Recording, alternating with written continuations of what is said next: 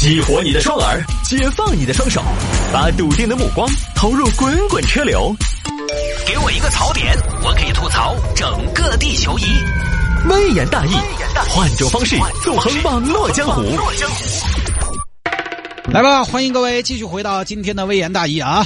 来嘛，最近还有听众喊摆一下上海名媛群哦，这个事情这两天是火爆。上海名媛群出来之后呢，又有男版的名媛群又出来了。但我发现这个问题最后这两天呢，走向了另外一个奇怪的节点，就是我看了今天有一个版本的男版名媛群，我发现这些所谓的男版的名媛群，他们平常发的朋友圈，跟我平常在自己的朋友圈看到的一些朋友发的内容。居然有点相似了，就是现在曝光了很多越来越像我们普通人的朋友圈了，这是为什么呢？来，我先说一下啊，这个所谓的上海名媛群呢，大家应该都看了，就是有男士卧底到一个上海名媛群里边，这个群说的是啊名媛群，大家进来分享奢侈品，聊高消费，然后呢结识一些高端的金融巨子，说的已经非常明白了。这个小哥呢，当时就交了五百元的会费卧底进去了，结果大吃一惊，什么名媛呢？里面就是一个高端一点的拼多多。进去了，发现全是各种拼单，在这个群里面有哪些东西可以拼？酒店下午茶可以拼。举个例子，举个例子啊，不是说华尔道夫啊，就是华尔道夫离我们这儿近嘛。华尔道夫的下午茶在成都比较有名，但是一次还是要几百块钱，怎么办？拼单，五个人拼的话，三百块钱的下午茶，一人六十。好啊，你可能要说五个人吃一份哪够吃啊？不重要，各位，吃是人类最底层的诉求，马斯洛需求的最底层。人家早就脱离这个诉求了，人家根本不是去吃东西的，哦，你以为都跟你几个伺候一样，扶墙而出啊？走到哪儿子挑第一筷子的，人家是去拍照的，可以拼下午茶，可以拼酒店，啊，今天我们住上海宝格丽，宝格丽贵呀，四千多一晚上，没关系，我们五十人成团，一人八十多，你可能要说怎么住得下？人家是去住的吗？人家是去拍照的。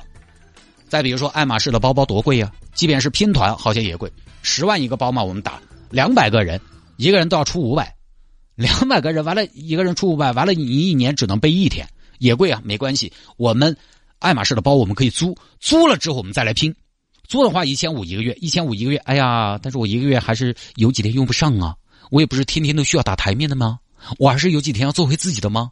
那岂不是我不打台面的时候就一千五就闲置了？不行，这些闲置资源一定要利用起来，租的包包再租一次吗？大家来租吗？一人三百五吗？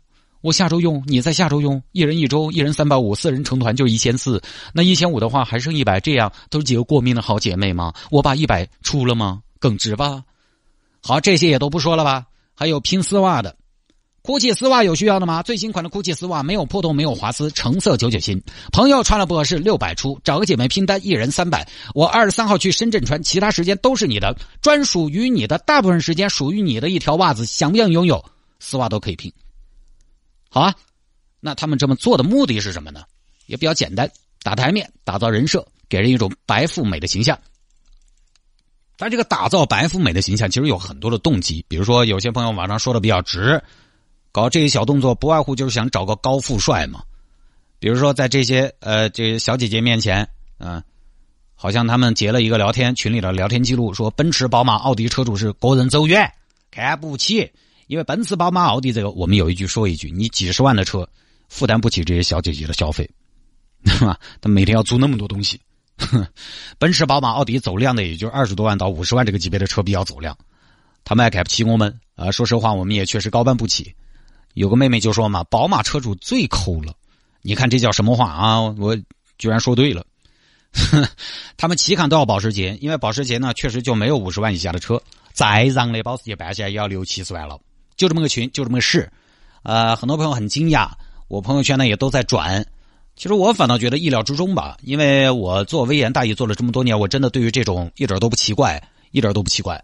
我在节目里边是不是跟大家分享过，任何东西现在都可以租，不光有些女生要打台面、抬身价，男的也有啊。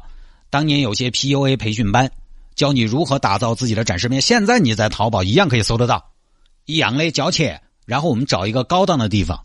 只为拍照，不为享受，那不是你的生活，啊，那是你的生意。来不来？直升机旁边拍个照，来不来？带大 logo 的高级衬衣，来不来？又是劳力士的大金表，你以为都是真的吗？租的、借的、假的多得很，那些都是道具，车就更是了。现在我有的时候在路上，说实话，我看到超跑，我第一反应，他不是租的吗？所以这个以后大家千万不要买超跑了，都要烂大街了。尤其是抖音的超跑题材火了之后，我真的觉得很多真正的超跑车主可能都不想与之为伍了，真的还等不到开私用，真的一样的。有些男士刻意的做展示面，为了吸引女性；同样的，也有女性为了吸引男士而去做展示面。当然，还有一些呢是打造一个白富美的人设，然后说：“你看我是做什么业务的，呃，还不错吧？那你是不是也能跟我一样，像我一样这么努力，然后跟我一样这么的成成功，这么的独立自由？各有各的动机啊。当然，可能更多的朋友还是愿意去听什么呢？为了吸引异性去做展示面。”你发现没有，男的女的都有，而最好呢，这两个群体最好是一拍即合啊，大家互相取暖就好了。反正你们东西都是拼的嘛，两个人凑到一起就能拼成一层完整的拼图。一路人最重要的就是整整齐齐。其实这种事情呢，从一曝光出来，我就发现一个问题，就是有一个很关键的问题，他没有违法，他甚至还有点勤俭节约。你说他们沉沦于物质，在消费主义中迷惑。但人家显然是对消费主义很警惕嘛，很清醒的一群女士啊。你最多可以说她 low，但更多东西还不好谴责。要不是我问了一些朋友，我说你们怎么看？他们就觉得恶心。我说好，那你告诉我具体恶心在哪儿？他反正就能有情绪，恶心就是恶心。但具体怎么恶心呢？他最多能说一个袜子都要拼，恶心。好，到此为止。具体什么原因呢？他说不出来。啊，但是现在你看，网上就有平台是租衣服的。租饰品的，他们只不过是在群里分享，合理合法嘛。然后你说想找个金龟婿也不奇怪嘛，就你还不好说的。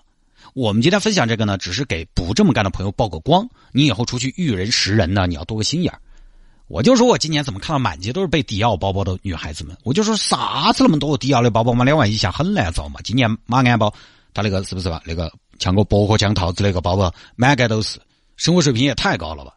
哼。这个呢，你包括小红书上去看，全是这种，男的女的都有。我就说有些有些小哥二十来岁，哎呦长得又好看，然后完了又有钱，我说全被你占完了，几万千宠爱于一身。我这么多年辛辛苦苦努力，为什么呀？啊，赶不到你的十分之一。就大家以后出去看人，还是注意一点，德要配位。我这里说的德要配位是那么个意思，就是对方所展示出来的财富要匹配得起他的谈吐、他的见识。我觉得通过谈吐来看人辨人，应该也不太难，只要够深入，基本上可以七七八八。如果你不在意这些东西，那我想你的目的也就明确了，对吧？如果你不在意这些谈吐什么的，我觉得你的目的也是明确的，就比较明确，我们也就不讨论了。实际上呢，江湖上混的各位男士，你们也都不瓜。有时候这种短平快。短平快的爱情呢，应该你们也有一整套应对的措施，各取所需而已。所以这个事情我只能是跟大家讲一下，大家长长见识。你要让我批判呢，谈不上。我其实就是嘻嘻哈哈，没那么生气。因为我们一方面呢在嘲笑这帮小姑娘是假名媛，但另一方面呢，有很多文章已经把自己认为的真正名媛生活啊拿出来如数家珍了。语气当中除了对真名媛的肯定，真的还有有的还有，甚至还对自己有一些矮化。我觉得还是比较明显的。就一种新的思路是通过批判这群女孩子呢，来凸显自己其实还可以。见没见过真名媛嘛？来，我来给你摆一下真的身边的名媛，没必要。不是最后好像我就觉得成了买得起很多的嘲笑，买得起一两个了，买得起一两个的嘲笑租的，整租的嘲笑零租的，零租的嘲笑拼的，租车的嘲笑租酒店的，租酒店的嘲笑租袜子的。就为什么有这么一群人投机取巧？还不是因为好多人要吃这一套？为什么有人装名媛？还不是我们看到真名媛会真的有超出其他普通女孩的多一份的关注？你如果对所有人都能平视，其实也就没有这个事情了。但是其实很难做到。而且我不建议大家把注意力放到名媛群这个名字上面。说实话，他们把这个群名改一下，节约群，哈，好接受多了吧？因为群名字，我们节目部的群叫什么？节目部都是精英，那我们节目部就都是精英了吗？是。女娃娃在一起，有的时候取个群名“名媛贵妇群”很正常，甚至说不定我们群叫“四川最红电台主持群”，群里十二个人就是我的十二个微信号，哈，只有我一个人也很正常嘛，名字不重要，就大家知道有这么个事情就是了。我作为微言大义呢，有原则，就是我暂时想不通的，我理不顺这个逻辑的，我先放着一边，我更不会为了说个什么，为了输出一个什么绝对正确的观点，把自己说来敌起。就不能或者尽量少的双标是我的一个原则，所以当我理不顺这个事情的时候呢，我不得随便去批评。我只是说呢，反正我不想去过这样的生活。很多朋友说你不能以法律为底线嘛，道德呢？道德呢？你这么去，但道德这个东西呢，有的时候要求自己哎，我也不认为哈，这种生活是某种常态。小红书那么多晒名牌的、烧高高消费的，它还是只是一小部分。下了节目之后呢，也欢迎来加谢探的个人微信号，有满满的自拍的个人微信号，拼音的谢探，数字的零幺二，拼音的谢探，数字的零幺二，加为好友来跟我留言就可以了。好吧，回听节目呢，手机下个软件喜马拉雅或者蜻蜓 FM，喜马拉雅或者蜻蜓 FM，在上面直接搜索“微言大义”就可以了。